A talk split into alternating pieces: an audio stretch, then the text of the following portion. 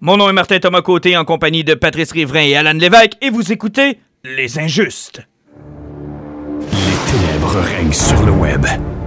Trolls, fake news et instababe. Le seul et dernier espoir de sauver les internets vient de s'éteindre avec Les Injustes.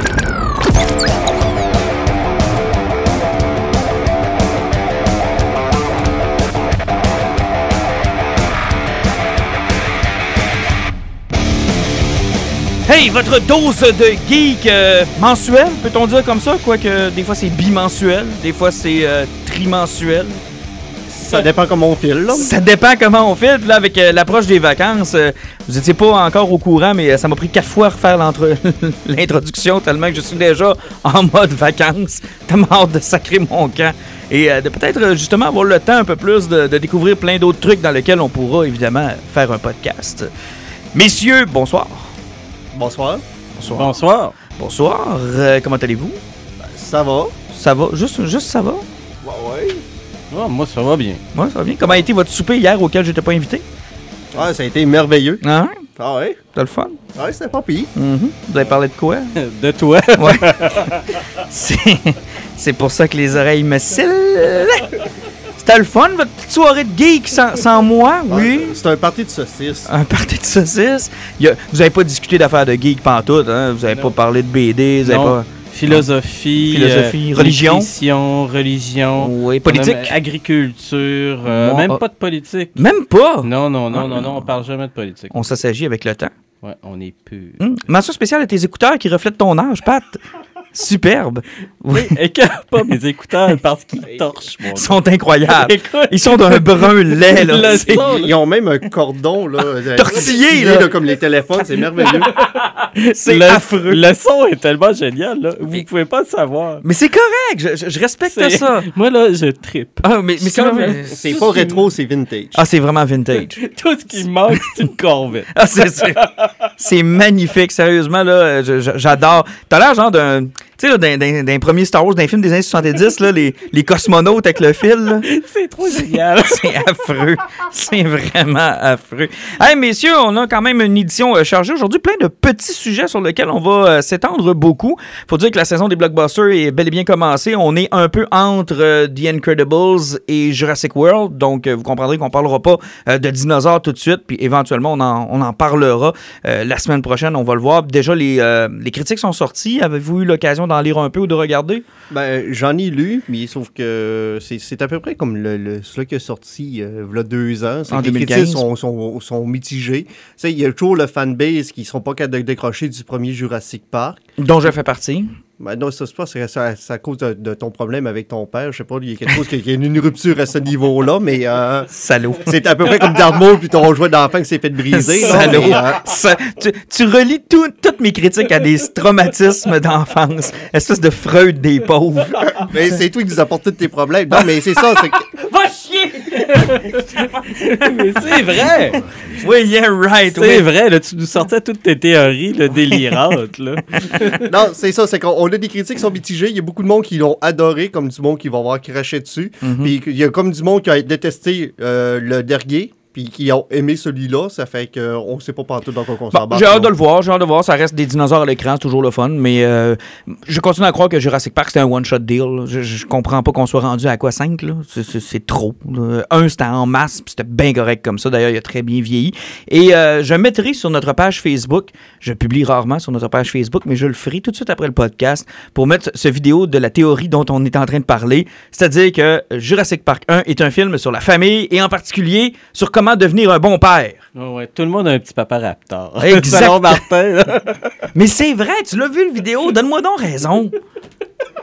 Aucun commentaire. Hey, ah, come on! En plus, c'est fait dans une université américaine où on présente Ben oui. scène par scène tout le, le subtexte que Spielberg a mis dans ce film-là. Je te dis, c'est un film à propos des papas.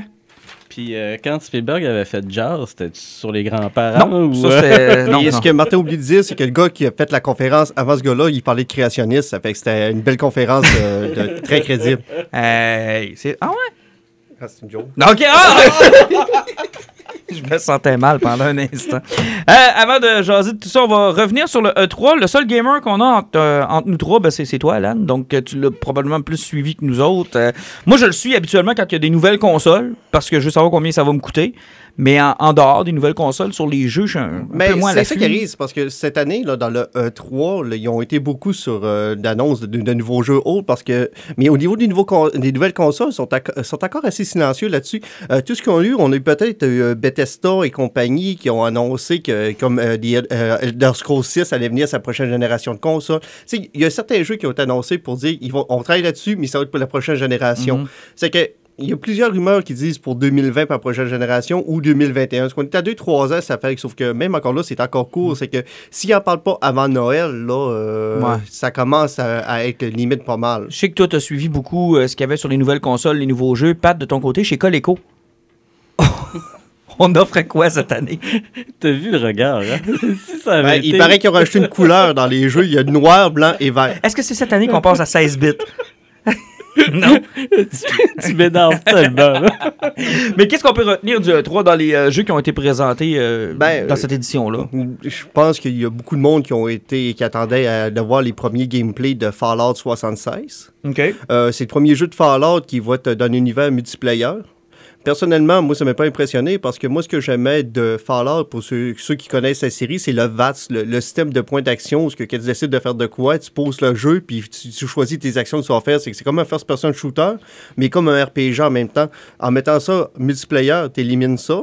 Puis l'autre problème du multiplayer, c'est qu'on sait tout à quoi que ça ressemble des jeunes de 12 ans qui jouent à des jeux. Ça fout à marre, c'est des petits crises de trolls. Puis euh, moi, sérieusement, je commençais à jouer quelque chose, me monter, là, puis avoir une bande de caves qui courent à la montée. Il faut comme, oh, on a trouvé l'école pour les missiles nucléaires, puis me faire sauter à la gueule de même. C'est... Ça enlève le plaisir du jeu. Ouais, mais ce monde-là sont pas déjà sur Fortnite. Ils sont sur Fortnite, ils ont ben code, là, mais euh, sauf que- qu'ils sont même rendus sur Nintendo parce que Fortnite a été annoncé sur Nintendo Switch euh, en même temps que du E3. là. Quelle catastrophe. que- une vraie catastrophe. Euh, sinon, euh, qu'est-ce qu'on a en eu? passant, Fortnite, là, euh, en, en entendez-vous un peu parler? Moi, j'ai des gars qui travaillent à job ici, là, qui jouent à Fortnite, et tous les matins, j'ai la rencontre de la ligue de Fortnite, genre au coin de mon bureau, là, plus capable. J'ai jamais joué, j'ai jamais regardé, je sais pas c'est quoi, mais je veux toutes les arracher à la tête. Ben, C'est- c'est- moi, c'est mes petits voisins de 7-8 ans qui jouent puis qui trippent comme des malades. Ah, pas plus capable. Plus capable. Ben, tu sais, Pat, euh, il y a un de tes collègues de travail qui vient de commencer à, jouer là-dessus sur, euh, sur sa Switch. Ça fait que, Ah euh, watch-toi. Oh, oh, oh, oh. Mais, euh, Il a si- switché là-dessus. Ah ouais, hein? Sinon, oh, jeu de euh, mots! Mais sinon, au niveau des grosses annonces qu'il y a eu, peut-être, là, c'est, c'est- c'est- je pense que c'est nouveau, euh, c'est surtout PlayStation qui, qui s'est démarqué avec des nouvelles IP, encore une fois, Euh, comme le Ghost of Tsushima, là, qui va Mhm. sortir une espèce de jeu de samouraï, là, euh, avec des graphiques qui sont totalement hallucinants. Euh, Il y a eu le Resident Evil 2, le remake, qu'on on a vu enfin une bande-annonce et surtout du gameplay. Le remake? Ben, Resident, Pourquoi? Resident Evil 2, c'est le jeu de, de Resident Evil le plus là. populaire. Je, je le connais, je l'ai joué. C'est Sauf que le fun. là, c'est pas juste un remake, ils ont pas juste pour finir, ils ont refait le jeu à 100%. 100% Ok. là. C'est que tu peux aller voir le gameplay de quoi ça. Ils ont, ils ont pris le même moteur de gameplay que Resident Evil 4. Ce qui fait qu'on on va regarder un petit peu le contrôle des anciens Resident Evil, mais en beaucoup plus précis. Mais j'aimais bien celui du 5, moi. Euh, c'est parce qu'il faut pas oublier que Resident Evil 2, c'est pas un shooter. Ouais, c'est ça. Ça fait que s'il avait mis comme le 5 ou ben le 6, ben le jeu aurait été ridiculement facile. Là. Ça fait qu'il fallait qu'il garde un contrôle plutôt rétro, mais il fallait qu'il change du contrôle des Resident Evil 1 à 3 ben, jusqu'à Code Veronica où euh, c'était des images statiques, puis que tu changeais de plan de caméra, là, ben, t'es- ta croix n'était pas inversée, t'es selon le plan d'avant, ça fait que tu essayais de contrôler, puis tu savais plus ce que tu t'en allais. Et la bonne nouvelle, c'est que Mila Jovovich est enfin inclus dans le jeu. Non? Ah. Je suis le seul qui veut ça? Après, Ben non, euh, là, elle est pognée sur Monster Hunter. Là, elle va faire une série de films sur la série de jeux Monster Hunter. C'est qu'on sent- Hmm, un beau succès. Ouais, effectivement. Sinon, euh, ce qui m'a beaucoup surpris, c'est chez Microsoft, ils ont décidé de ramener Battletoads éventuellement. Battletoads, c'est pas le Super Nintendo, ça? Ouais, mais c'est assez vieux, ce jeu d'arcade aussi à l'époque. là, Ok, ok. mais euh, ils ont décidé de ramener ça. Puis euh, sinon, là, ça a été assez tranquille, à part le Spider-Man qui va sortir aussi sur PlayStation. Pour... Mais ça a l'air foutrement cool, le Spider-Man, par exemple. Il est vraiment beau, puis il a de la reine malade. Là. Surtout qu'en plus, ça va chercher tout ce qui a été écrit par Dan Slott dans les dernières années. C'est Negative et compagnie, tout est là. OK. Euh, il y a de- même l'anti-venom aussi qui est dedans, donc euh, c'est assez dans le récent, là, donc, au niveau du storyline de, de, de- de Spider-Man. C'est super intéressant pour ça. Euh, parlant de ça, tu as publié sur notre page Facebook la bande-annonce de Into the Spider-Verse. C'est quoi ça? C'est un, un dessin animé qui, ou c'est un, c'est un film? C'est quoi? C'est un film qui va sortir. euh, On, va- on va lâcher le 3 parce que de toute façon, là, à part dire qu'il y a eu quelques jeux, ça, de toute façon, les annonces les, les plus intéressantes, je les ai mis, puis sinon, c'est tout sur YouTube. Euh, Into the Spider-Verse, c'est un film qui va sortir avant Noël. OK. Puis c'est Lord et Miller qui, qui réalise ça. OK. Sauf que, genre, mon n'importe qui qui n'a pas suivi la bande dessinée, tu es capable d'embarquer là-dedans? Ben sans- oui, effectivement, parce que ça n'a aucun rapport. Tout ce que ça fait, quelque chose, c'est rapa- ça, ça va chercher les, personnages qu'on n'a encore jamais vus au grand écran. Puis ils font comme un, un- un film animé, tu sais, euh, c'est comme du shading dans- introduction. une introduction. Parce que tu te ramasses dans, dans l'univers où ce que Miles Morales est le personnage principal. Mhm. Puis à un moment donné, il tombe face à face avec un Peter Parker qui a l'air d'avoir des entours de 35 ans, là, puis qui est plus un héros en fin de carrière qu'en début de carrière. Puis il, il se rend compte que le kid, il a les mêmes pouvoirs que lui. Puis. Il décide de l'entraîner. Puis là, tu vas avoir Spider-Gwen aussi qui va embarquer là-dedans, puis possiblement d'autres choses. Là. Sauf que, tu sais, avec Lord et Miller qui va embarquer là-dedans, ça va être un film qui risque d'être très sympathique et très drôle. De toute façon, rien qu'à voir la bande-annonce, on voit le niveau d'humour qui s'enligne là-dedans. Pendant qu'on est dans les, euh, dans les animés How to Train Your Dragon, la le troisième, avez-vous écouté ça, cette Ouais, série-là? ça- Moi, j'ai écouté les autres, là, puis c'était c'était absolument génial. C'est mon ça. fils qui m'a fait découvrir ça. Ça, J'adore ah, cette ouais, série-là. ouais. Puis euh, j'ai vraiment, vraiment hâte. Mais ça vient de livres, ça, si ma mémoire Ouais, est bonne. des romans les as-tu c'est des as-tu l'occasion l'occasion des lire? Euh, ou de- Moi, j'ai déjà feuilleté là, une ou deux versions anglaises de ça. là. Puis euh, c'était- c'était c'était vraiment, vraiment sympathique. là. Ça a l'air super bien. Euh, puis écoute, ça va loin, là. c'est une longue série. Là. Ouais, ça a l'air d'un comme- univers comment- ouais, complet. ça. là. Comment ratatiner un dragon. Ouais, ça a l'air vraiment, vraiment très bien. Puis, Puis, je me trompe pas, il y a même une série sur Netflix. Oui, il y a une série sur. Netflix, puis ouais. j'en ai écouté quelques épisodes avec mon fils, justement, puis c'est vraiment très bien fait. Si vous avez l'occasion de tomber là-dessus, mais les films sont superbes. là. Sérieusement, euh, DreamWorks ont fait une job de fou là-dessus. Euh, le troisième va- devrait sortir normalement l'année prochaine. Mais euh, le gap entre les différents films d'animation sont assez, sont assez monstrueux. Puis dans une industrie qui carbure aux jeunes, c'est c'est pas évident. Tu sais, je, je regardais ça, je, je suis allé voir Incredibles 2 euh, cette semaine avec mon garçon, puis tu sais, la personne qui a vu le premier à l'âge de 5 ans ou 6 ans n'a 21 ou 22 aujourd'hui. là. Ouais, parce que les kids de 6 ans au moins, ça, ils tiennent pas compte de la continuité, même s'ils n'ont pas vu le premier, ça ne rend pas compte? Ah ouais, tu penses? Je suis presque sûr. Mais en même temps, c'est spécial. là. Je veux dire, mettons que t'attends- mettons que t'étais un kid qui a trippé sur le premier au bout, tu t'attendais à la suite. Là. Ça a quand même pris foutu 14 ans là, avant que tu vois suite. Oui, en même temps, eh, c'est capoté. Là. Tu sais, on, on prend là, on se vire de bord, puis on pense aux studios qui travaillent sur ces films-là, qui disent à chaque fois que j'en fais un nouveau, c'est une nouvelle génération de Mm. cinéphiles. Là. Je ne vais pas chercher comme les fous furieux de Star Wars ou de Star Trek ou de DC. Non, non, etc. non, non, tu vas chercher Je une vais pas chercher mon bassin. Je vais chercher plein de petits nouveaux kids. Eh, Il faut, faut que tu les. Et euh, on a la preuve que ça a fonctionné. Ils ont sauté 180 millions box-office en trois jours. C'est plus que Solo a fait depuis le début de sa sortie. Pauvre solo. Mais euh, en passant, c'est le film de Fantastic Four qu'on n'aura jamais. Là. Sérieusement, les Incredibles, c'est ça. là. C'est un film de famille, de super-héros. C'est génial. Euh, juste vous faire un petit topo. là, on rep- ce qui est intéressant, c'est que euh, j'avais l'impression qu'on allait laisser de côté. euh, tu sais, à à la fin du premier, c'est le Underminer qui arrive, puis qui, euh, qui, bon, qui fait des menaces à la petite famille. Puis le film se termine comme ça. Puis on se disait tous, la suite, ça va Et on reprend exactement à ce moment-là dans le deuxième. C'est- Il se passe pas une minute entre le 1 et le Ouais, 2. J'avais vu une entrevue qui disait qu'il y avait 45 secondes entre le premier et le deuxième. C'est spécial, c'est vraiment génial. Fait qu'on reprend à partir de ce moment-là. Et évidemment, là, on, on- on- rapidement, on va boucler l'histoire du Underminer parce qu'on on se comprend bien que ce sera pas lui le personnage, le méchant principal du film. Euh, on met une autre twist avec un autre méchant. On essaie de réhabiliter les super-héros parce qu'ils sont interdits dans, dans- dans le monde des incroyables. Puis on leur, euh, on leur, euh, comment je pourrais dire, on leur reproche encore leur intervention à, à la fin du premier. Fait que c'est encore la même histoire. là. C'est bon, c'est pas euh, félicitations, on vient de vous redécouvrir. C'est qu'est-ce que vous faisiez là, puis pourquoi, puis euh, vous avez foutu la marde plus qu'autre chose. Et on essaie de réhabiliter le super-héros avec Elastifille, Elastigirl. Et euh, ça, c'est très, très bon. Les enfants ont vraiment, vraiment trippé. On a eu beaucoup, beaucoup, beaucoup de plaisir. Si vous avez l'occasion d'aller le voir, euh, garde, sautez là-dessus. C'est vraiment un très, très bon film. Hey, changeons de sujet. DC Comics, qu'ils vont d'une nouvelle offensive pour attirer des gens dans leur écurie. Ce qu'on appelle maintenant le DC Black Label. Sans le savoir, les gars, on a lu la première histoire de cette euh, nouvelle franchise-là. C'était Batman White Knight, euh, qui s'est terminé il y a un mois ou deux de cela, de Sean Murphy, qu'on va d'ailleurs rencontrer à Québec le 1er ju- euh, juillet prochain. Je salue les gens de première issue qui euh, nous- sont contents de nous voir en passant. Ouais, ça va être génial. Ah, ça, ça- Ça va être absolument génial. Puis je les salue, je sais que c'est des auditeurs. Ouais. Donc, euh, salutations à la gang, Salut. on va être là. Euh, c'est sûr, sûr, sûr qu'on va aller rencontrer Sean Murphy puis qu'on va aller faire signer une coupe de bande dessinée parce qu'on a apprécié puis on a adoré sa série. T'es même, t'es même allé chercher de, de son travail antérieur, euh, Oui, effectivement, là, présentement, là, j'ai, lu aujourd'hui Tokyo Ghost, euh, qui était dessiné par Shane Murphy, mais qui avait été écrit par euh, Rick Remender. Euh, c'était trash, c'était pas nécessairement des, des- très très très doux. Euh, ça ressemblait un petit peu à du Ghost in the Shell, mais sans morale. Ouais, mais les dessins sont superbes. Ah, tu m'as montré les sont- dessins tantôt. Ah, sont- ouais, effectivement, sauf que c'était dans le trait gore et dans le trait malsain. Et quand on s'était parlé de White Knight, on s'était dit, mais quelle belle occasion pour quelqu'un qui ne connaît absolument rien de Batman ou qui ne connaît pas la continuité, qui n'a pas le goût de se casser la tête avec ça, euh, de récupérer aussi plein d'éléments des films de Burton, de- des euh, bandes dessinées, des comics, des euh, dessins animés des années 90 et de tout mettre ça dans le même paquet, puis de juste écrire une bonne histoire, point. Et DC Comics ont, visiblement eu la même interprétation que nous autres. Il y a du cash à faire là. Ben, l'affaire, c'est que oui, il y a du cash à faire là, puis en même temps, c'est il y a tellement de lecteurs qui n'ont pas envie de se clencher 162 trade paperback pour être capable de comprendre la continuité. Tu sais, tu fais un story arc, un début, une fin, tac, il est hors continuité. Tu peux tuer du monde, tu, peux, faire, des twists tu de veux, fou. Tu peux faire, euh, écoute, une réalité alternative. Tu peux délirer. Comme on, on jasait avant, avant de commencer, c'est le, le retour au Elseworld que, que, que DC avait fait. Et où ils ont eu énormément de il y a succès. tellement eu des grandes histoires, puis des, des, des artistes, des scénaristes qui ont été euh, catapultés à cause de Elseworld. Puis des choses qui se sont faites dans le Elseworld et qui éventuellement ont trouvé leur chemin dans la continuité.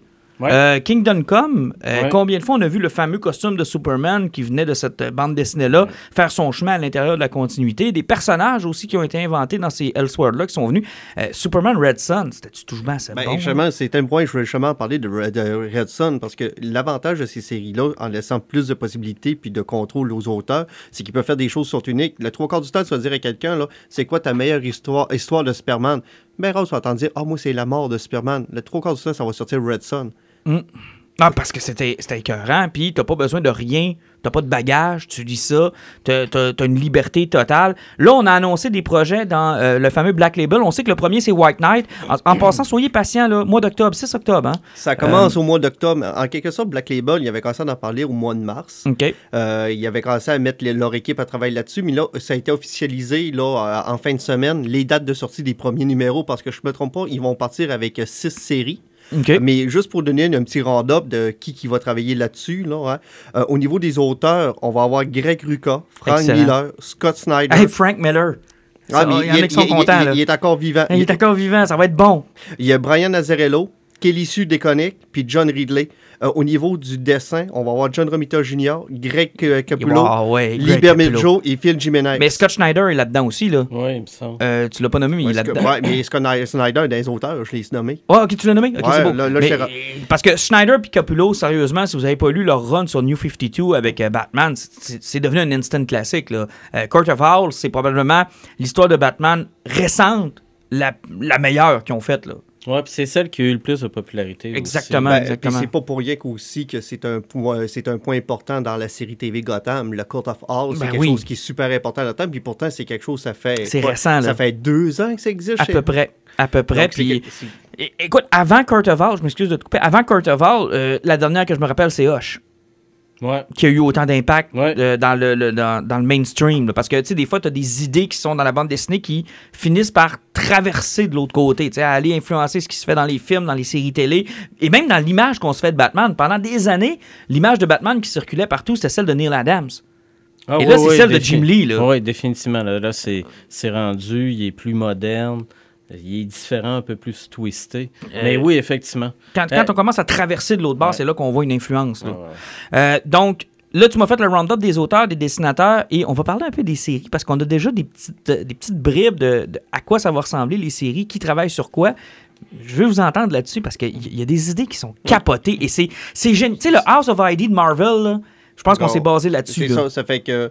Mais tu sais, c'est- sans oublier qu'aussi de la façon qu'ils veulent présenter la série, ça va être plus, plus mature, ça va être plus sérieux. Euh, pour les gens qui sont peut-être moins dans le DC, là, ça va ressembler beaucoup à ce que Marvel Knight euh, avait été dans- à- au début des années 2000. Et Pourquoi ils l'ont abandonné d'ailleurs ou ils, ils en font presque plus? Ben, parce qu'à un moment donné, que euh, Bendis avait trop embarqué dans ses méga crossovers, il, était, il avait décidé de lâcher la série qui était plus mature. C'est comme il avait, à la même époque, il avait à peu près lâché le Max Comic. Ça fait que Marvel avait décidé, décidé de, de vraiment tout se concentrer sur leur multiverse, puis il avait laissé tomber tout ce qui était à côté, mais c'est c'est un plan de marketing qui était Des écart. classiques là-dedans, Pat, euh, dans Dans Marvel? Knight, ah bon sang. Euh, euh, Daredevil, Daredevil, Wolverine, Punisher. Punisher, Fantastic Four. Ah ouais? C'était écœurant. Puis on peut Ah tous ouais, les retrouver en trade Ah paperback. oui, facile. Euh, facile. Wolverine, c'était écrit par Greg Rucka, c'était un chef-d'œuvre du début jusqu'à la fin. C'était incroyable. OK, donc euh, avis à ceux qui nous écoutent, Puis, vous pouvez les euh, le retrouver. Punisher là, de, de Dylan puis Garth Ennis, là, hein, c'est la meilleure série de Punisher là, qui aura jamais existé. C'est hors continuité. C'est hors continuité. et C'est d'une violence et d'un humour là, qui est incroyable. C'est, c'est, c'est complètement débile. là. Tu sais, tu te dis, non, il fera pas ça. Puis il trouve des moyens tellement pas de bon sens de se débarrasser des méchants. là. Non, mais C'est génial, mais en n'étant pas lié à la continuité, tu peux bien faire ce que tu veux. Mais là. c'est, c'est Exactement, ça. c'est que là, on va embarquer chemin ces sujets. Je vais passer par-dessus le plus plat parce qu'on n'en parlera pas. C'est lequel? C'est le Superman Year One de Frank Miller, John Romita Jr. Mais je suis pas, des, Ben, d'accord. Je suis pas d'accord parce que j'ai beaucoup de curiosité. Oui, de la curiosité. Négative. mais- Ouais, mais- Ah non, pas moi. pas moi parce que c'est, Frank Miller aura pas le contrôle visuel. Mhm. Et c'est ça qui casse en ce moment tous ces derniers projets, c'est-à-dire que le gars, il part dans ses chiffres, puis il est comme, il n'y a pas de, il, il y a, avant c'était Lynn Varley, là, ça, ça, Mhm. sa coloriste qui mettait certains freins, mais là, euh, je sais plus qu'est-ce qui est arrivé dernièrement, en tout cas, il dérape. Mais là, t'as John Romita Jr. qui dessine. John Romita Jr., là, c'est une machine au niveau du, euh, de la sortie des numéros. Là. Ce Donc, gars-là, lui, il va- il va te Ce gars-là, c'était un des artistes qui était capable de produire le plus rapidement possible. Puis il était sur plein de séries quand il était avec Marvel par moment. C'était fou, là. T'arrivais, tu disais, Chris, il est pas humain. le gars. Il y a le Stephen King du dessin. ouais, puis il a un sale caractère, fait que ça devait fitter avec. euh, Parce que Miller, ça. le problème, c'est ces projets qui sont soit inachevés ou beaucoup trop longs à achever. Mais justement, là, puis ça, là, c'est l'avantage du Black Label. C'est des séries de trois numéros. Puis est-ce qu'on a encore besoin, je vous pose la question, d'une 28 millième histoire sur l'origine de Superman? On a eu Birthright, Ben, parce euh, que- Man of Steel, euh, Hurt One. Parce que il faut, là, c'est parce que, comme je te disais là, avant qu'on enregistre, c'est qu'au niveau du Black Label, ils vont aller chercher des titres qui ont existé la dernière année. Ils vont aller chercher le All-Star Superman de Grant Morrison puis Frank Whiteley, le DC du Frontier, le Kingdom Come, puis le Batman Year One, Dark Knight puis Master Race de Frank Miller. Donc tout ça devient du Black Label. Du Black Label, puis j'ai l'impression qu'ils vont faire un round-up en faisant comme un Superman qui va fitter dans cet univers-là avec le Batman, puis si Frank Miller va s'en occuper. C'est que vu que ces deux personnages sont au même niveau, au niveau de la popularité, ils vont les mettre sur un pied d'égalité avec le même auteur qui va embarquer là-dessus. Parce là. que un des avantages qu'ils font en récupérant d'anciennes publications qui vont devenir du Black Label, c'est d'arriver puis de dire cet univers-là qui a déjà été touché et qui n'a plus jamais été Mhm. re- réutilisé, ben, on, on- on a une opportunité de pouvoir peut-être euh, tu sais, aller en, en chercher des bribes, en marcher dedans, la revisiter. Ben, s'il la revisite, puis qu'on dit que c'est Frank Miller qui embarque sur un truc de Superman, il n'y a rien qui dit que ça pourrait pas être dans la continuité de Dark Knight. Puis ce qui serait très intéressant parce que son Superman est sous-exploité dans Dark Ouais, Knight, sous-exploité Dark et Knight, euh, Aux yeux de Frank Miller, Superman a toujours été l'ennemi. Oh, oui, oui, oui. Là, Donc- serait intéressant de le voir dans une autre position. Mais non, j'ai une bonne curiosité sur ce titre-là. Puis il se montre une belle bibliothèque aussi en récupérant les titres des Elseworlds. Puis des- dans le fond, des, des graphiques novels qui flottaient un peu dans les airs sans avoir vraiment de maison ou, ou, euh, où loger, où on peut dire, regarde, ça, c'est Non, du Black. Label. là. Mais sauf que euh, là, si on y va sur l'autre titre, je pense que ça, c'en est un qui, qui nous intéresse vraiment. Si on y va sur le Batman Last Night Ah, ça, on. Earth, Scott Snyder, Greg Capullo. Team de feu. T'as Ouais. t'as un Batman qui se réveille dans le désert, puis que la première chose qu'il se rappelle, c'est fuck, les machins ont tout gagné. Puis là, il fait comme, comment je fais pour réussir à me sortir de ce monde-là dystopique où ce que c'est le bordel total. Puis le seul chum qui y reste, c'est la tête du Joker qui parle encore. Hey, ça, là, quand j'ai lu ça, j'ai fait un espèce de Mad Max, un espèce de Old Man Logan, euh, mélangé à, à un Terminator euh, futuriste où tout est pété, mais mettant en vedette un, un Batman à la Mad Max finalement, là, C'est ça. avec, Eh, la, avec écoute, la tête de, de l'autre qui c'est- parle. C'est tellement génial, un Batman à, à la Mad Max. ça, C'est- parce que c'est parfait. C'est tout aller chercher la folie du personnage avec la tête du Joker qui parle. Ça va être euh, fou raide. c'est- aucune si inspiration de Frank Miller Non, par non, rapport hein. à ça. Ouais, aucune, on salue Sin City. Mais on se demande si, euh, justement, ça sera pas juste dans la tête de Batman qui est devenu complètement fou, ou si c'est véritablement la tête du Joker qui parle. Et l'autre élément que, que je trouve vraiment intéressant, c'est qu'on va revisiter une idée qui était intéressante de Scott Schneider et de Capullo quand ils ont fait leur run sur New 52. Ils avaient fait Batman Zero Year, où il, y avait, il nous avait présenté un Batman à cheval, à manches courtes, avec un gun dans le dos, puis euh, avec une ville qui était assiégée par le Sphinx, où il, il restait plus grand-chose. Mais on sentait que par la continuité, ils étaient liés, ils pouvaient pas aller au bout de leur idée. Mais là, j'ai l'impression que ça va être déchaîné. Là. Il a-tu appelé le Sphinx? Oui, Ouais. oui. Le Sphinx. C'est le fun, le Sphinx. Frank Gorshin. Mais euh, salutations à nos auditeurs de la France, bordel! Vous êtes nombreux! aux vieux comme moi qui comprennent. Vous êtes nombreux, putain! Alors, hein, on vous, on vous traduit ça en direct. Mais euh, je, je- je les sentais liés par la continuité, puis de voir cette histoire-là, ça va être... dé- Si on le laisse, là, on les laisse courir, là, dans le cours arrière, amusez-vous, là, ça risque d'être un titre déchaîné, ça. Ça va être bon, je vous le dis, ça va être bon. Ça, c'est sûr et certain. Puis là, l'autre projet de Batman, c'est Batman Down, euh, de Brian Azzarello et Lee Bermejo. Euh, le Joker s'est fait assassiner. Il y a une petite twist paranormale. Batman va chercher John Constantine pour faire l'enquête.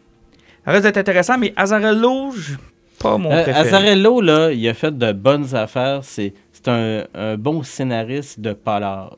Mhm. Donc, à quelque part, c'est intéressant. La twist qui est amenée paranormale avec John Constantine, je trouve ça cool. Puis Bermejo, là, aïe aïe, lui, il, Ah, il torche. il torche en vierge. C'était juste à relire Luther, puis euh, tu Ah, vas, c'était-tu tu bon, vas ça? aimer Brian Azzarello à nouveau. Là. Mais il était ça. pas euh, justement avec... euh, Lee Bermejo. Hey, ça veut dire, ça veut dire C'est que le même team. c'est le même team. Ça veut dire que Lex Luthor, Man of Steel, ça devient un Black Label? ou- Lex Luthor Man of Steel, logiquement, ça pourrait être un Black Ben, Label. il, il pourrait l'emmener là-dedans, effectivement, parce que ça permettrait à plusieurs personnes de découvrir cette série-là qui avait passé inaperçue à l'époque. Comme on a déjà parlé, la série où ce que Luther explique son point de vue sur pourquoi Superman est l'ennemi numéro un à battre, parce que l'être humain doit se battre pour bâtir ce qu'il y a, tandis que Superman il est venu au monde, puis tout est venu dans ses mains. C'est tellement bon cette série-là parce que c'est- t'as vraiment l'impression justement que t'es es dans, le, dans les chaussures de Lex Luthor puis tu finis par comprendre sa logique jusqu'à te dire ouais, je vais- moi aussi je vais me construire un gros saut de kryptonite puis je vais aller y péter à la gueule. C'est vraiment un enfant. Ben, de- à quelque part, euh, tu sais, t'es t'es de son bord. C'est tellement bon à lire. Ah, c'est une excellente série. Ouais, On effectivement. finit le round-up. Ah, mais il y a- c'est parce qu'il reste encore trois titres qu'on va Ben, passer plus allons-y. vite. Bon, vas-y, Euh, on a le Wonder Woman Historia d'Amazon. Ça, c'est Kelly Sue Deconic puis Phil Jimenez qui va être là-dessus? OK. Euh, ça, c'est- dans le fond, c'est l'histoire des Amazones avant Wonder Woman. Greg Rucka est pas là-dessus non plus? Non, euh, lui, Greg Rucka, il est sur la prochaine série. Ok, ça, c'est Wonder Woman, Diana's Daugh- Daughter. C'est Greg Rucka qui travaille là-dessus. Euh, ça se passe 20 ans dans le futur. Puis ça va travailler sur la fille de Wonder Woman qui doit prendre la place de sa, de sa mère. Avec qui? Avec ouais, Superman? avec qui elle l'a eu? Ben, on va le savoir quand ça va sortir. Parce que ça, c'est- c'est intéressant. Ben, ben, moi, oui, c'est ça. Moi, je trouve ça complètement Effectivement, pété. parce que justement, là, ça va chercher dans quelque chose qu'on n'a jamais vu. Ouais, exactement. Parce qu'il n'y a que Wonder Woman qui peut recevoir le super sperme de Superman. Parce que c'était une des façons avait, que, que c'était fini les pages supplémentaires de Kingdom Come. Exactement. Avec la rencontre dans un restaurant avec Batman, Superman, Wonder Woman. Woman. Puis euh, Batman se rend compte qu'elle est enceinte. Exactement. Et quelle bonne histoire, Kingdom Come. C'est-tu bon? Ça n'a pas vieilli d'une seule miette. Non. Puis euh, l'autre série là, qui va être plutôt bizarre, c'est The Other History of the DC Universe de John Ridley. Euh, dans le fond, ça va aller chercher les autres personnages, en genre John Stewart, Vixen, René Montoya, Extrano, Supergirl, Katana. Mais c'est quoi leur vie en dehors du costume? Ça m'intéresse pas tant de Ouais, voir. Je trouve ça bizarre. Puis en plus, Ouais. je pense que c'est la seule série qui va être sur 7 numéros, je pense, quelque chose dans le genre. C'est Ok, que- ouais. Mais c'est, c'est, c'est pas Kevin Smith ou Neil. C'est qui qui avait écrit The Story C'est Alan Moore qui a écrit Alan The Moore? Story Oui, c'est Alan of Moore. The DC Universe. Mais c'était pas, c'était pas dans le même contexte. là. Ouais, mais c'est parce que c'est bizarre. On dirait que ça fait. Il y a une référence Parce pour que essayer de. the, de- the Other History of the DC Universe, j'ai l'impression qu'il y a un clin d'œil. Ouais, effectivement. Donc, ça va être à surveiller. DC Black Label. Donc, ça va être lancé, euh, ben, en fait, sous forme de trade paperback. Ça l'est déjà. Si vous voulez aller voir les anciens, euh, Ouais. les anciens trade paperback dont on vient de vous parler. Effectivement, puis euh, ces séries-là vont être sous des formats qui vont être particuliers. C'est que j'ai pas, j'ai pas l'impression que ça va être être le 32 pages normal. J'ai plutôt l'impression que ça va tourner sur du, du 48 pages. C'est qu'il faudrait- il faut pas surprendre ces BD sur des entours de 5 piastres en montant. là. Et j'imagine qu'on peut attendre aussi les, les, les trade paperbacks. Ben, en, se- en étant des séries de trois numéros, là, normalement, 4-5 mois après la date de la sortie du premier numéro, tu es supposé d'avoir le Ok, paperback, parfait. effectivement. Moi, c'est ce que je vais attendre. Quoique je, Ouais, me mords, euh, je me mords les doigts de ne pas avoir les numéros de Dark Knight Returns, là, qui doivent valoir quand même une petite beurrée aujourd'hui. J'aurais aimé ça, mais bon. euh. Hey, euh, Man of Steel, avez-vous eu l'occasion de le lire de Bendis? Euh, Checker un peu de quoi ça avait l'air? Ben, j'ai rien qu'encore le premier numéro. Ok. C'est qu'à la fin du mois, je vais voir le reste, là, mais euh, oui, on avait parlé qu'on Ouais, avait ça, du ça fun. promet, ça promet. Ça promet parce qu'il y a un nouveau méchant puis tout ce qu'il y a là-dessus, c'est que. Sauf que je, je trouve que l'Internet est plutôt silencieux jusqu'à maintenant parce que là, on est rendu quoi, troisième semaine de juin? Ouais, C'est qu'on a à peu près quatre numéros de sortie. à peu près. Puis euh, c'est assez tranquille. J'ai pas vu beaucoup de nouvelles passer. C'est sûr que j'ai pas fait de recherche. parce que De toute façon, je vais pas me spoiler non plus. Mhm. Mais euh, T'as divulgaché dis- Pense à nos auditeurs Hein, de la France, putain Oh yeah Oh yeah, les Français Hein, stop ou encore Hein, ce tube de plastique Bertrand. Euh, ok, parfait. Prochain sujet. Euh, restons dans le monde de la BD. Ouais. Euh, c'est arrivé euh, vendredi, je pense. Oui, vendredi. Vendredi. Mm. Euh, J'ai vu passer une publication de notre chum, on va l'appeler de même, Master. Notre chum Patrick Sénécal. Euh, auteur que je respecte et que j'adore, à qui on a déjà parlé dans un podcast, puis il a été hyper généreux avec nous autres. Il était incroyable. Il a été incroyable. Il vient à tous les salons du livre de Saguenay. On a l'occasion de le rencontrer, de jaser avec. Gars super accessible. Gars avec qui on a parlé souvent de comment c'était la production télévisuelle, la production même de films, comment c'était difficile au Québec de faire passer du Puis genre. d'ailleurs, ils avaient déjà parlé qu'ils travaillaient sur d'autres projets puis qu'ils voulaient s'en aller ailleurs. Puis Et là, oui. je pense qu'on a su il y a vendredi où c'est qu'ils voulaient aller. Moi, je pensais beaucoup à Netflix. J'aurais aimé ça que Netflix euh, ose et aille chercher Patrick Sénécal, puis qu'ils disent Ouais, le Québec, vous voulez pas de lui, ben mangez de la merde, on va s'en aller avec lui, puis on va le présenter au State, puis vous allez voir, ça va pogner. Moi, j'aurais aimé ça. Mhm. Cela étant, il s'essaye encore avec nous autres. Hey, le gars, il veut, là. On y enlèvera pas ça, là. Il veut. Ce qu'il lance, c'est un projet de bande dessinée, donc de graphic novel. Euh, donc, pas de numéro. On, passe directement au trade paperback. On passe directement au gros format euh, de bande dessinée. C'est une adaptation de son, un de, de- de ses romans les plus populaires, qui a maintenant 20 ans, Alice, qui est mon roman préféré de Ben, Patrick c'est le plus populaire de Patrick Sénécal. C'est le meilleur. D'ailleurs, vous avez reçu l'édition grand format, là. Ouais, ouais. Euh, ouais. si, vous ne l'avez pas encore, parce que je sais qu'il ne se faisait pas dans ce format-là quand ça a sorti, Non. vous pouvez aller le chercher euh, dans, toutes vos, dans tous vos bons libraires, mais euh, particulièrement là où Pat est. Parce que c'est toujours le fun d'aller jaser à Pat en passant. Oui, puis je suis tellement fin. Ah, t'es un homme tellement agréable. bon, il est vieux, mais il est agréable. Il est Cela- surtout grincheux. Et grinchu aussi. Cela étant, donc le projet, c'est Alice en bande dessinée. Euh, Peux-tu me rappeler qui est le, le- le dessinateur? euh, C'est? Jake Dion. OK. Et puis c'est qui ce gars-là? Euh, Jake Dion, là, il a travaillé, il a fait un paquet d'affaires. On l'a vu, là, euh, il, il fait des collaborations là, au niveau de la BD américaine, tout ça. Mais dernièrement, là où on l'a plus euh, vu, c'est sur euh, euh, l'adaptation de Turbo Kid en bande dessinée. C'était-tu bon? C'est écœurant. C'est-tu... Ouais, j'a- j'aurais aimé ça. Ça touche vraiment là à. C'est, c'est en collaboration avec la gang de Turbo Kid. Ça, c'est son univers éclaté, Mhm. trash, complètement pété. Là. Il est- le gars, il a foutrement du talent. Il dessine super bien. Il est hyper sympathique. Euh, il me semble que la semaine prochaine, là, il est à Québec pour la présentation d'un autre de ses projets là, avec euh, trois tueurs en série qui sortent d'une asile et qui décident de faire un ménage. Là, euh, euh, je me souviens pas du nom de la, de la- de la série, mais c'est moi, on l'a reçu au magasin, puis euh, encore là, un autre de ses projets euh, complètement pété. Et il dessine super bien. Tu nous as envoyé des vidéos, euh, pa- euh. Alan, là, c'est merveilleux. Là. Ouais, Oh. puis aussi, euh, c'est c'est quand même l'artiste qui travaille ses covers des derniers romans de Patrick, Patrick Sénécal aussi. Là, donc, Donc, euh, les deux gars se connaissent, décident de partir un projet qui s'appelle donc Alice, l'adaptation du roman en bande dessinée. Et on passe ça sous forme de Kickstarter. Ben, c'est sur le Ulule, dans le fond, le Mhm. site, là. Euh, c'est qu'il passe ça vraiment sur un sociofinancement. Euh, la nouvelle est sortie vendredi. Euh, il y a comme un, objectif de 1000 au niveau de la prévente. Puis là, c'est très bien d'expliquer où que vont aller les fonds par rapport à ça. Mais je pense que là, on, on vient de se rendre compte qu'un un sociofinancement au Québec, là... euh, C'est tough, au, hein? au- au- mais au niveau de la bande dessinée, où ce que... On a l'impression que c'est un média qui est peut-être un petit peu plus méprisé ici. Euh, on voit que c'est tough, là. Et, je suis surpris. Euh, quand nous, on a vu la nouvelle, on s'est empêché, Alan, euh, puis je sais que Pat, tu vas le faire dans les prochaines heures, prochains, euh, prochains jours. On s'est empressé de commander notre copie. Ça a coûté 52$. piastres, OK? Jugez-nous tant que vous voulez. C'est sûr que la date fait reculer peut-être un peu de monde. Là. Ça ne sera pas délivré avant 2020. OK? Ouais, au mois de mai 2020, sauf que c'est quand même une édition signée par Patrick Sénécal, puis le dessinateur euh, Jake Dion aussi. C'est que, c'est quand même un beau produit. Puis euh, c'est surtout aussi pour réussir à le promouvoir, puis, euh, puis tu sais, donner une chance à quelqu'un qui veut faire quelque chose d'intéressant. Fait que moi, je me suis dépêché. J'ai dit, ça y est, euh, je vais sauter là-dessus. J'ai réservé le 52 sur PayPal qu'on nous demande, qui n'est pas débité tant et aussi longtemps que le projet n'est pas financé. Donc, je me suis dit, ça prendra pas de temps. D'après moi, dimanche, c'est réglé. On va me facturer tout ça.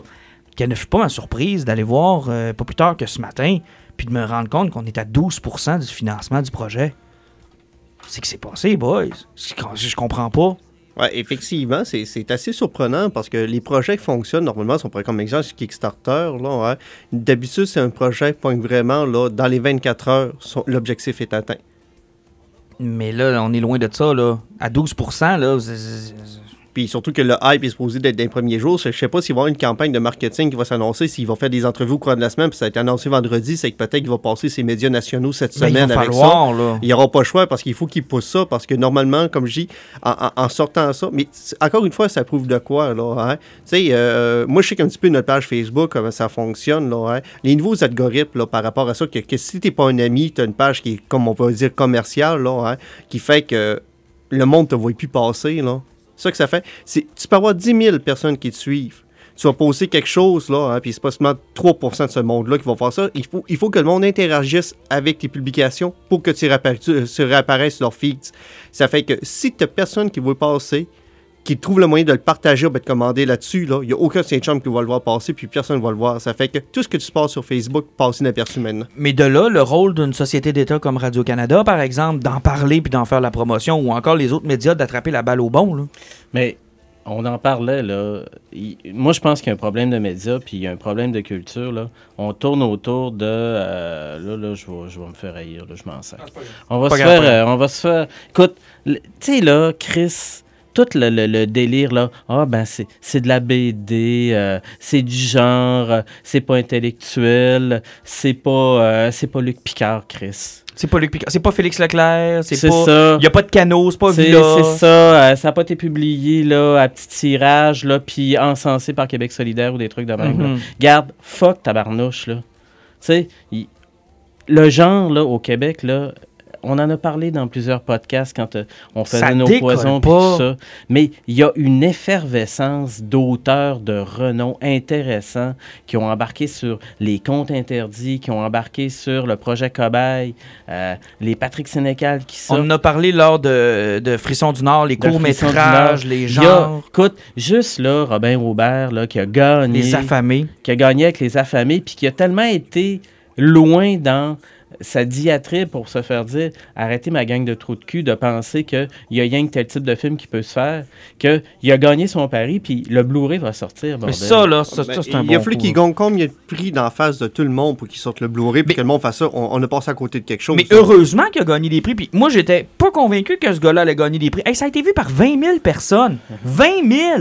Vous allez me faire à il- croire Il n'a pas été distribué. Ben, vous allez me faire à Ouais. croire qu'il n'y a pas plus que 20 000 personnes qui auraient voulu voir ce film-là. Vous, vous m'aurez pas, là. Non, C'est impossible. impossible. Je, comprends pas. Tu sais, là, tu prends là, les gros propriétaires de salles, là, comme le gars de Gouzeau, là, ou ben, nous Vincent autres, là, ouais, ou nous autres, là, notre gang de, de, de, de gars avec des études à violon. Oui. Euh, D'ailleurs, on les salue. hein. On les aime beaucoup. La gang d'André Rieu. Oui, oui, c'est ça. Ouais, c'est ça. Exactement. Les Exactement. André Rieux. Les ouais, André Rieu de... Oui, oui. Non, euh, fait que, tu sais, eux autres, là, si c'est pas un blockbuster, si c'est pas familial, si ça rentre pas dans certains créneaux, là, ils vont chier dessus. Mais en même temps, ils se plaignent que les films québécois ne font pas de films que les gens veulent voir. Moi, je m'excuse, un film d'horreur québécois, je veux voir ça. Moi aussi. Mais pourquoi vous le distribuez pas, sacrement? Je veux le voir, les affamés. Je l'ai... Regarde, je vais être honnête avec vous, je l'ai pas vu. Mais non, Je j'ai pas été capable. pas vu. Je peux pas. Je l'ai pas vu. Ben, on aurait pu le voir, sauf que le payer 20$ sur PlayStation Store, c'est comme chiant, là. Ben, c'est un c'est colon. C'est juste colon. Et là, euh, la sortie Blu-ray qui est d'ailleurs prévue en juillet, c'est une excellente nouvelle. Puis c'est sûr, je vais l'acheter. Je vais être là. Moi, moi, je vais être au rendez-vous si vous me donnez l'occasion de pouvoir vous encourager. Ah, Le problème, c'est que je pense que tu as mis le, point, le doigt dessus. On vous boude avant même que ça commence. Hey, Turbo Kid, comment ça se fait que Turbo Kid est reconnu partout à l'extérieur de la province? Ça a eu un succès fulgurant partout, Ouais. sauf ici. Tu sais, ici, là, c'est cloisonné dans les festivals de genre. Puis après ça, là, ah, Mais je te pose la question, Pat. Est-ce qu'il y a aussi un peu de retenue de la part de ceux qui tripent sur ça? Je m'explique, là. Tu sais, que ça fait leur affaire que ça soit pas super connu, puis qu'ils veulent pas que ça devienne commercial, puis que ah ben là, ça là, tripe ça, entre eux autres. Ben là, ça, c'est comme les foutus hipsters, là. L'affaire, c'est que, tu sais, euh, si tout le monde haït ça, moi, je vais aimer ça. c'est parfait comme ça. Mais si tout le monde se met à aimer ça, mais moi, je peux plus aimer ça, puis je peux même plus m'appeler comme ça. Ouais. Y a-tu un peu de ça aussi? Ben, je- moi, je pense plus que le problème ici au Québec, là, comme il y a plusieurs auteurs, réalisateurs qui en ont parlé, c'est au niveau du financement. Si t'es pas un chum, là, hein, Ça marche pas. ça marche pas. Puis si tu suis pas la ligne d'idée des chums, Marche ça pas non marche pas plus. non plus. Hey, là. c'est terrible, là. Hey, Denis Arcand, j'ai reçu la convocation de presse cette semaine là, pour son nouveau film. Là. Hey, il en met. Puis la Bolduc, c'était c'était or- orgasmique. là. C'était c'était- c'était une orgie. là. C'était impossible que ce film-là fonctionne pas. Ils ont réussi à faire f- f- euh, performer un film sur la Bolduc alors que c'était plus Noël, qu'il n'y avait plus de neige dans les rues. C'est ultra traditionnel. Tu sais, je veux dire, je- ils ont mis là, le, le paquet pour que ça fonctionne, mais ils font pas la même chose pour les films de genre. Ils, ils le font pas. Ça les intéresse pas. Tu sais, puis euh, on parle de films de genre, là, mais tu sais, on peut, on peut gratter plus loin, là. Tu sais, il y, a, euh, y a eu un film, là, euh, qui est sorti, là, un jeune film québécois avec des adolescents qui s'appelle Solange a du fun, là. Mhm. Ah, en avez-vous entendu parler? ou C'est la première fois que... Euh, bon, c'est la première fois que écoute, j'en entends parler. C'est un truc complètement délirant avec des jeunes qui décident, de- c'est carrément plus sur des jeunes filles, là, qui décident que, euh, tu sais, eux autres, ils veulent expérimenter sexuellement tout ça. Fait que là, bon, euh, ça va graviter autour de ça. Puis le lieu de rencontre ultime, nous autres, on l'a connu quand on était plus jeunes, c'est le club vidéo. Mhm. Donc, eux autres, ils travaillent comme dans une espèce d'affaire, puis ça tourne un peu autour de, de- de ça. À quelque part, là, pourquoi ce cinéma québécois-là, là, on n'en on en, en a pas parlé, on n'en voit pas, on n'est pas capable d'aller les voir, à part de se taper là, un foutu lundi soir dans un ciné-club que tu n'es même pas sûr que tu vas aller voir parce que tu n'as jamais une diffusion ou ben une publicité. C'est quoi les mots anyway, ça me tente pas de m'enfermer là, là. C'est vraiment pas. Là. à quelque part, là, tu sais, fuck, ça serait le fun que les salles, on, on sorte de... On est pris en otage par notre propre culture québécoise. Puis euh, l'affaire, ben, c'est que ça pousse des créateurs comme Patrick Sénécal de se tourner vers la bande dessinée. Et visiblement, ce qu'on regarde, c'est que ça pogne pas plus. Tu sais, il y a une bonne base, Patrick Sénécal, de lecteurs. Comment se fait-il que ces gens-là sont pas au rendez-vous? Ben, Il y a une base de lecteurs de romans. Il n'y a pas une base de lecteurs de BD, Patrick Sénécal.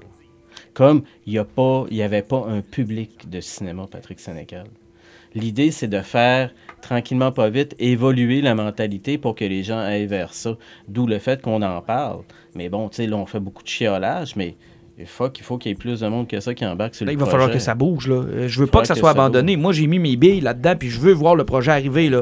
J'ai vu les dessins, j'ai vu les esquisses, j'ai vu. euh, puis, euh, c'est disponible à tout le monde, là. pas juste nous trois. Là. On n'a pas eu d'accès privilégié. Oui, effectivement. De toute façon, je l'avais mis sur notre page, c'est que c'est facile à y voir. tu sais. On peut accéder au site, rien que voir les, les, les, les petites esquisses qu'il y a sans avoir besoin de, de, de, de, de participer. Puis, tu sais, et puis, on, oui, on peut même choisir si on veut pas mettre le 50$ pour avoir la BD comme ça. On peut mettre un, un 20$ pour avoir la, la, la version numérique. C'est que ça, 20$, il n'y a pas de shipping, tu sais. Sauf que t'aides quelqu'un à sortir un produit. Mais on dirait que le monde ne voit pas ça comme ça. Tu vas faire partie de- d'un d'un- peut-être de quelque chose qui va partir là, de plus grand. De, qui sait qu'est-ce qui peut nous Et- et- réaliser après effectivement, ça. là? par après, ça ouvre la porte à plein d'autres possibilités. Là, Puis on peut-tu aussi dire aux maisons, de- écoute, je connais pas l'histoire, j'ai pas parlé à Patrick Sénécal, j'en ai aucune. Mais quelle gang de chicken de l'envoyer dans le sociofinancement pareil là? Je peux pas croire qu'il y en a pas un qui a pris le risque de vouloir peut-être. Ouais, ou en même temps, peut-être qu'eux autres, ils ont décidé d'essayer. D'avoir une liberté totale. Il y a, y a tellement de belles initiatives Kickstarter. Là. Euh, on parle juste là, de, de, de la, de la renommée Kickstarter des board games, des jeux de société. là. Mhm. Ça, là, c'est. C'est incroyable, Kickstarter. Là. Ben, on en a tout effectivement, ce que Kickstarter a le problème, c'est que quand ça plante, tu perds ton cash à peu près. Ça. ça arrive souvent. Ça, c'est le guess à prendre. Tandis que là, euh, il n'y a, pas de risque parce que si ça ne fonctionne pas, il y a rien. Mais la façon qu'ils veulent faire en sociofinancement, là, la façon que c'est expliqué, là, hein, c'est aussi que quand tu publies quelque chose, puis c'est un éditeur qui s'en occupe à 100 là, tu rien. Tu chose. tu travailles comme un malade pour pas grand-chose. Puis t'as t'as pas la liberté créative. Effectivement, là, tu y ils ont une liberté créative, puis en plus, ils s'assurent d'être énumérés en quelque sorte pour la job qu'ils vont avoir mis dans le projet. Oui, Puis ça, que- je le comprends. Oui, parce que le, le marché du livre n'est pas un marché tendre. Tu sais, as la guerre en ce moment entre les distributeurs et les éditeurs. Puis entre les maisons d'édition, par exemple, européennes qui arrivent et qui disent euh, le crise de distributeurs québécois qui me bloque, ou bien les certaines chaînes ou certains libraires qui arrivent et qui disent je suis jamais par mon distributeur qui me, qui, qui gêne. Donc, est-ce que Patrick Sénécal et Jack Dion ils ont décidé de dire bon, on, on est nos éditeurs, on va so- se socio- socio-financer. Hey, ça a été dur, ça. Oui, hein, c'était pas facile, ça. Écoute, euh, Mais correct, tu l'as, tu l'as. j'étais pogné comme dans une boucle. Mais, Donc, euh, je ouais. pense pense que le milieu du livre en ce moment est pas tendre avec des initiatives comme ça. Euh, mais écoute, la BD québécoise est hyper forte. Là. Tu sais, ils sortent des affaires complètement géniales. Il y a des tirages modestes, mais quand même, il y a de foutues bonnes C'est vivant. Eh, c'est très, très, très vivant. C'est vivant. Puis on n'est pas, euh, tu sais, puis on n'est pas obligé de tout faire comme Yannick Paquette puis de partir pour Marvel puis DC. C'est pas. Non, exactement. c'est pas ça. Puis il y a plein d'affaires qui sont super capotées, puis t'arrives, puis là, tu te dis... Ben, J'ai retrouvé le nom là, de la BD que je vous parlais tantôt de Jake Dion, c'est Jardin mécanique. Là. OK. Euh, c'est les ali- ça, ça sort d'un asile d'aliénés. C'est Mhm. complètement. Mais c'en est-tu un qui pourrait être recruté par des grosses entreprises comme DC ou Marvel? C'en est-tu un qui Sûrement, pourrait... il me semble qu'il a déjà travaillé, euh, Jake Dion, pour. euh, Pour une des deux grosses déjà- compagnies. Oui, il me semble. si- Hey, s'ils nous écoutent, on s'excuse, hein, dude, on... on a un blanc en direct. Ben, écoutez, en même temps, là, on n'est pas des spécialistes. là. Non, non, non, on jase entre nous autres, puis on jase triple, entre là. nous autres, on va pas chercher l'historique de tout le monde. là. Fait que moi, je vous demande, là, à tous ceux qui nous écoutent, là, je sais qu'on a quand même une. euh, on n'est pas les, les plus écoutés au monde, mais euh, je pense que les gens qui nous écoutent sont dédiés, puis ils nous parlent, puis ils nous envoient des commentaires, puis c'est toujours agréable de, de discuter avec vous autres. Si vous avez un petit 20, un petit 30, un petit 40, vous êtes un amateur de Patrick Sénécal, puis je m'adresse surtout à ceux qui dépensent déjà des 50$ pour des livres américains, là. Mhm. Tu sais, je veux dire, euh, je pense à Alan, là, puis je suis content qu'Alan euh, ait déjà réservé sa copie. Alan, c'est le genre de gars qui il achète la série des Turtles au complet d'une one-shot, là.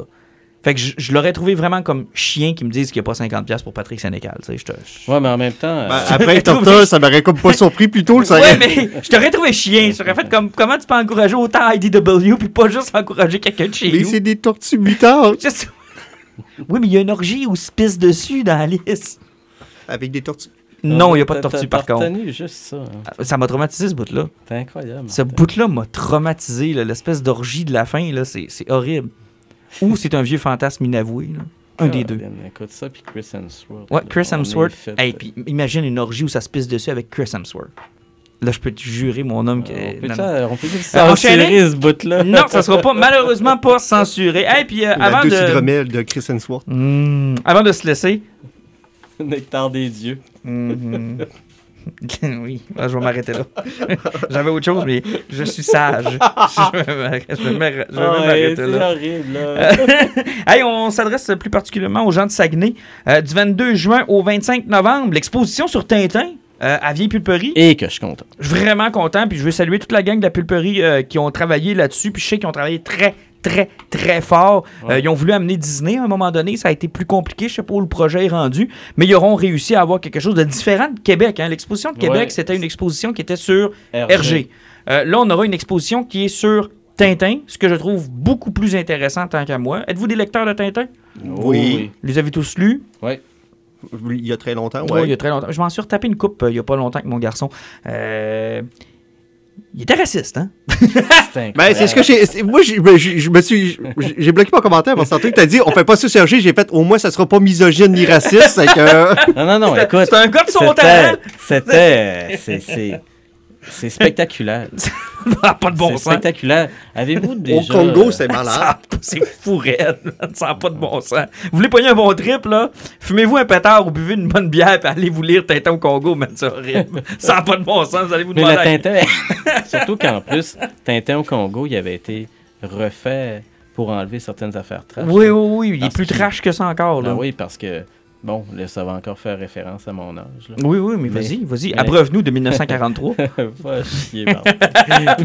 Mais ma version de Tintin au Congo, moi, oui. euh, il chasse le rhinocéros à la dynamite en enlevant la corne puis en mettant un bâton de dynamite dans la corne. C'était intense en Ah, en tout cas, Mais ils ont gardé le meilleur bout. Milou qui se fait manger par le serpent, là. c'est- C'est vraiment bon. Alors, si vous êtes des tintinophiles, ben, euh, vous pourrez aller voir cette exposition-là. Puis, euh, si vous nous écoutez de l'extérieur de Saguenay, ben, ce sera une bonne occasion de venir euh, checker notre région, venir goûter nos microbrasseries et aller voir Tintin au Congo. Pourquoi Puis, puis chante pas. pas? Puis Sean Paul. hey, si vous faites les trois, là. T'avais un gros, euh, un gros week-end. Vous en reviendrez plus jamais ici. Ah! Lâche mon ami Sean Paul tranquille. Donc, euh, le monde de Tintin, 22 juin au 25 novembre 2018. Puis, euh, assurément que nous irons faire un tour. On ira, Oh! hey, on ira ensemble. Bonne idée. Quelle bonne idée, non? Ouais. Après un souper barbecue, lorsque tout le Parce monde que va je serai pas là. Vous m'appellerez une fois que le repas sera fini. Ah, ben, on Puis, euh, pourrait y aller, Oui. avoir, être en FaceTime, puis dire, Ah, Hey, regarde, Martin. euh, Non, vous ça serait encore plus colon que vous faites un souper pas de moi, vous vous saoulez la gueule, vous avez besoin d'un chauffeur désigné pour vous rendre à Tintin. Ça serait parfait, je vais être là. c'est c'est moi, le chauffeur des Ah, c'est vrai. En tout cas. Ben, bref, euh, on ira ensemble, on ira faire un tour. Ouais. Euh, puis, euh, c'est pas, c'est pas très cher, honnêtement, à Pulperie. là. C'est quoi? C'est, garde 19$ pour y aller, tu sais, pour un adulte. là. Je trouve ça raisonnable. C'est bien raisonnable, là, honnêtement. Mais Pat, il doit avoir un rabais. Euh, oui, âge d'or, attends un peu. Euh, tu- tu- tu- tu- Aîné, 16 et 50. Fait que Pat payera pas trop cher. vous autres, avez-vous un rabais parce que vous êtes insignifiant? Oui, enfant moins de 5 ans, c'est gratuit. Donc, on va y aller pour 16 et 50, les trois ensemble. Exact. Deal! On est correct, on est correct. Et puis, euh, tiens, on se laisse-tu sur un poison? Vous avez-tu, Ouais. euh, ouais, un petit poison? On fait une petite tournée de ce que vous êtes en train de lire, de ce que vous découvrez, de ce que vous avez le goût. Pat? Euh, moi, je suis en train de lire euh, Little Heaven de Nick Cutter. Nick Cutter, on l'avait connu avec Troupe 52. C'est un auteur canadien euh, qui écrit sous un pseudonyme. Euh, Puis Cutter, parce qu'il voulait avoir un, pseudonyme plus cinglant, euh, il fait du récit d'horreur. Et dans Little Heaven, on suit trois hommes de main, tueurs à gages, en fait, deux gars, une femme, qui ont déjà voulu s'affronter ensemble, qui ont combattu le mal et qui doivent retourner à ces lieux-là pour euh, se, se battre contre le mal encore une fois. Sauf que c'est pas le bien contre le mal. là. OK. Ils sont pas nécessairement nets non plus. Ils sont juste coincés là en ayant fait un deal qui les a, tu sais, à double tranchant. Et euh, il est tellement jamais tendre, Nick Cutter, dans ses écrits. Là. Euh, dans Troupe 52, c'était des petits kids qui étaient sur une île euh, avec un gars infecté par quelque chose, puis tu voyais toute la méchanceté de l'enfance qui peut ressortir, comment ils sont prêts à tout pour survivre. là. Puis là-dedans, ben, tu vois encore comment tous les gens sont prêts à tout pour réussir à arriver à leur fin. Et c'est tout un auteur d'horreur. là. Et c'était Disponible dans les bonnes librairies. Ouais, ouais, ouais. Puis c'est publié chez Alto, là, une super prix belle raisonnable? Euh, ouais, moi je l'ai trouvé euh, raisonnable. C'est particulier, une drôle d'édition avec euh, de temps en temps dans les chapitres là, euh, un dessin. Ah, OK. Euh, Il y a cool. quand même un petit côté roman graphique. Ah, ah, ça, c'est intéressant. Ouais. Cool. Fait qu'on on suit ça. Alan? Euh, moi, j'y ai été dans le plus léger pas mal. euh, en- vendredi, c'était la sortie de la sixième saison de Voltron euh, sur Netflix. Ça fait que ça a Mhm. été mon poison. Euh, je suis vraiment un grand fan de Voltron depuis les années 80. Moi, ça fait que euh, je suis cette nouvelle série-là depuis qu'elle a commencé. Euh, il y a six sa- saisons qui sont sorties, mais les dernières saisons, Netflix a été brillant. Plutôt qu'avoir genre euh, 15 épisodes qui sortent une fois par année, à tous les trois mois, ils vont sortir à peu près un 6-7 épisodes. Ça fait que oui, c'est court, mais la distance de temps entre les sorties, ils sont beaucoup plus rapprochés aussi. C'est que c'est brillant, c'est c'est plus facile à suivre. Euh, c'est sûr que c'est un petit peu enfa- enfantin, c'est du dreamwalk, mais l'histoire, plus ça avance, c'est de mieux en mieux tissé, c'est toujours de plus en plus intéressant. Euh, moi, j'adore ça, la qualité d'animation est vraiment là. Euh, Ouais, J'aime vraiment ça. excellente, L'histoire est super bonne aussi. Euh, ou sinon, c'est quelque chose de merveilleux écouter avec ses enfants. Là. Ça fait que, au niveau de la violence, c'est très léger. là. C'est quand même des gros robots qui se tapent dessus. Là. Mais, puis même les séquences d'action sont super bien faites. C'est super fluide. C'est un gros must à suivre. Puis ça s'écoute tout seul. de mon côté, je vais y aller avec Hellboy. C'est un peu ça que je suis en train de, de, de, re- ben, de découvrir parce que j'étais pas j'étais de ceux qui avaient passé un peu à côté, qui avaient vu les deux premiers films. J'avais bien aimé le deuxième en particulier. Euh, je connaissais pas beaucoup l'univers. Je suis agréablement surpris. Un espèce de, de X-Files mélangé à, à du euh, Lovecraft mélangé à. Il y a beaucoup, beaucoup de styles d'influence dans ça. Et le omnibus est, est magnifique. Sérieusement, il est magnifique. Euh, il est pas très cher, surtout. Non, il est vraiment pas cher. Une trentaine de dollars, vous allez avoir le premier euh, volume. Le deuxième sort bientôt, je pense. Euh, Ben, au, rendu au mois de septembre, les quatre sont sortis. les quatre sont sortis, donc vous aurez la, la collection complète. Ouais, En dehors des- des Chronicles. Les quatre, puis il y a les deux, euh, les deux, euh, les side stories. Ouais, qui ça. avoir six tomes au total. Exactement. Puis euh, je te dirais que j'en suis à la moitié. Euh, évidemment, le travail fait en sorte que j'ai eu un peu plus de, de- un peu moins de temps pour moi. Mais gars, je m'en vais en vacances cette semaine. Puis assurément que je vais, ça va faire partie de ma liste de terminer ça. J'ai mon Superman Earth One deuxième volume qui est en route. Donc ça aussi, j'aurai l'occasion de le lire en vacances. Et je vais me taper le Wonder Woman. Euh, de Earth One aussi avec Yannick Paquette parce que éventuellement, euh, Pat, on va au euh, Comic Con de Montréal. Eh oui. D'ailleurs, euh, on n'aura probablement pas de podcast avant qu'on y aille, je pense pas. Ben, normalement, oui, on est supposé en avoir un. Qu'on va en faire un le lendemain du. pro- Tu sais, euh, Euh, le, lendemain le- de Sean Murphy. le lendemain de Sean Murphy, là, veut, veut Ouais. pas, c'est un férié, possiblement Ouais. qu'on va réussir à profiter pour le faire. Mais euh, parlant de Hellboy, que- comment tu trouves euh, le- le- le- le- les palettes de couleurs de Mignola? La façon qu'il travaille là-dessus? Euh, tu sais, avec son. Quoi, il y, a, il y a au maximum 4 ou 5 Il y a couleurs par. Ah ouais, c'est spécial, c'est spécial. Des fois, je trouve ça difficile à déchiffrer. Euh, Il y a des fois que je me dis. oh, Surtout, il n'y a pas de jeu d'ombrage, c'est toujours des Non. couleurs qui sont pleines. Ça fait qu'il y a euh, vraiment un travail artistique qui est bizarre là-dessus. Puis, euh, La moitié en plus est sur des pages noires. C'est pas évident pour les yeux.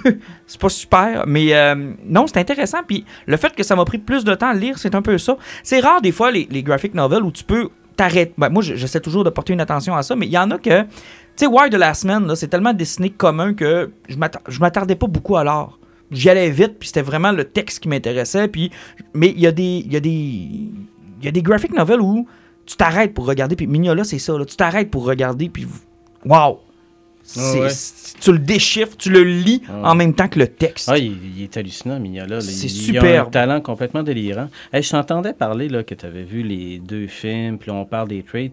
Vous souvenez-vous des deux, des deux animes, des deux dessins animés de. non, mais j'en ai entendu parler Hey, beaucoup. C'était bon en tabarnouche. Là. Je les ai, moi, ça. Moi aussi, C'est- je les ai. Et que c'est bon. Mais ça. moi, en fait, euh, mon seul souhait après avoir lu le, le- le- le- après avoir vu le travail qu'ils sont en train de faire sur Hellboy, c'est que j'aimerais qu'on qu'on puisse enfin le faire sur Spawn d'une façon plus logique et plus Ben, abordable. euh, le projet de Spawn en film, là, ben, là, présentement, il va plus ou moins bien parce qu'il paraît qu'il euh, il, y a, il y a un Eric Salvaille de, de- de- de- là-dedans. là. Ouais, ouais, effectivement. Là. Ça, c'est l'autre problème. là. Mais, non, mais je veux dire, je parle de- des, des, des graphic novels. Spawn, c'est pas. Il manque plein de numéros, c'est tout, tout croche, ça coûte un prix de fou.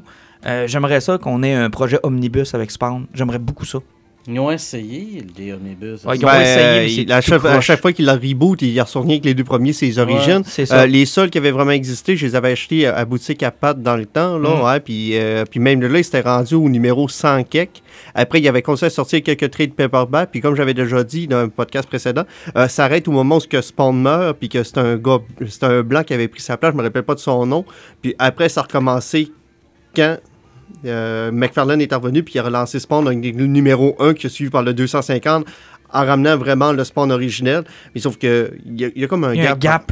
Il y a- y comme un Puis gap. c'est c'est mal fait, puis honnêtement, ça, ça coûte un prix de fou, puis c'est mélangé. Là. Des fois, t'en pognes un d'une édition, puis là, tu, tu risques d'avoir des numéros en double ou en triple. Et sans compter le L-Spawn, le, Ah, le médiéval le Spawn et compagnie, Curse tout est mélangé. Le Curse of Spawn. Euh, euh, Spawn. Sam and Twitch. Ouais. Mais Sam and Twitch, ah, c'est que c'était bon. Oui, effectivement, mais j'aimerais ça qu'on qu'on ait un projet un peu comme IDW avec Ouais. Teenage Mutant Ninja Turtle, d'avoir quelque chose de plus cohérent. Mais qui sait, peut-être qu'ils sont nos auditeurs. Peut-être. Peut-être. Les boys, euh, on se lâche là-dessus. Euh, notre prochaine rencontre, c'est le 1er juillet. On s'en va voir Sean Murphy à Québec. Yeah. Librairie première issue, si vous avez l'occasion de vous y rendre. Ça risque d'être une rencontre super intéressante. En passant, le gars, là, il est en vacances. Puis c'est lui qui a demandé y a-tu une boutique de comics dans le coin? Je veux aller signer, je veux rencontrer mes fans. Ça, c'est C'est incroyable. génial. là. Sérieusement, que Première Issue décide d'ouvrir en fête nationale. Ah, je- le chapeau, là. C'est Chapeau. bravo, là. Bravo, puis euh, assurément, nous, on va être là. Puis euh, si vous voulez aller mettre un petit 20, un petit 30 ou un petit 50$ piastres sur Alice, euh, sur notre page Facebook, vous avez le lien pour le faire. Ciao, bye, les gars! Salut!